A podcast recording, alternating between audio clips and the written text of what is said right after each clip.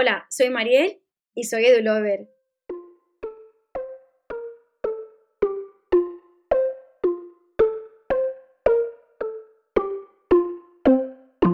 EduLover. EduLovers, el podcast de EduLab Teams.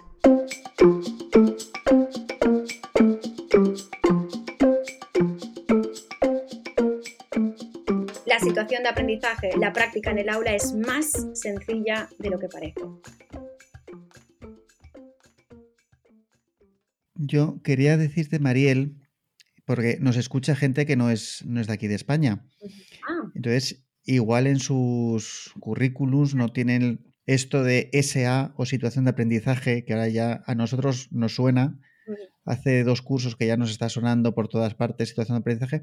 Pero si podías resumírnoslo con dos palabras, ¿qué es una situación de aprendizaje? Dos palabras. Vale, fácil, fácil. Es plantearle al alumno, estas son las claves de una situación de aprendizaje, o mejor dicho, un tema que podemos plantear. La docencia hoy en día, cómo plantear esas unidades de, mm, para que lo entiendan, ¿no? Esas unidades de, mm, educativas, ¿no? En el aula, cómo, cómo segmentar, ¿no? El año.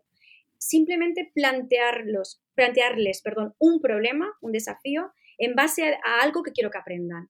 Y durante el proceso utilizo una serie de metodologías que yo buenamente, cuando digo yo es un yo, ¿verdad? Genérico, eh, sé si sé aprendizaje basado en, en proyectos, si puedo saber eh, de aprendizaje cooperativo, lo voy asignando. Si no, como buenamente toda la vida, pero cuidado, no hay que ser muy conceptual. Eh, yo te enseño el concepto, pero te tengo que decir cómo movilizarlo, cómo te puede servir para la vida.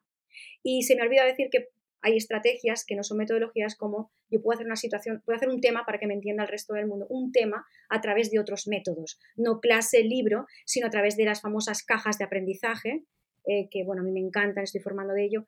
Por supuesto, estaciones de Es aprendizaje. otro tema. Ahí tenemos para Tenemos episodio. para ¿eh? otras, sí, me encanta. Ahí tenemos para Muy otro. motivador. Eh, no quiere decir que no trabajen más, por supuesto se trabaja bastante, de una manera más, más lúdica de trabajar. Y por supuesto a través de otros métodos eh, como pues estaciones de aprendizaje, ateliers, eh, eh, talleres, etcétera, etcétera. Simplemente plantear una pregunta, plantear un reto final que se le llama producto, pero plantear a dónde quiero llegar, es esa diana, y utilizo una serie de herramientas para evaluar el proceso y al final siempre, siempre, siempre una rúbrica. Escuchadme siempre que haya una expresión oral o escrita, o sea, el actor actuado, expresión, yo no digo comprensión, expresión, siempre tiene que haber una rúbrica por respeto al alumno. ¿no? Entonces, es necesario. Simplemente con esto, la práctica docente será exitosa porque el alumno, el, el- el profesor está encima, ¿no? O sea, está pendiente ¿no? de las necesidades ¿no? del alumno. Fantástico, muchas gracias. Un placer. Muchas gracias, Mariel.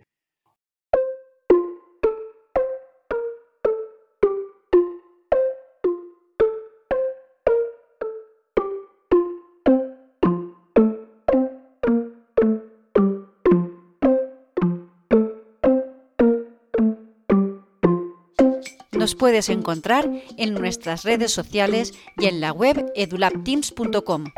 Suscríbete a nuestro podcast y difúndelo.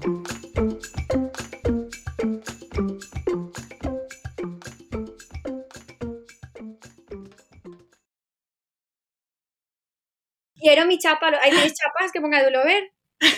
Tenemos, tenemos chapas. favor, envíame Sí, sí, sí, una. Qué pesada que soy.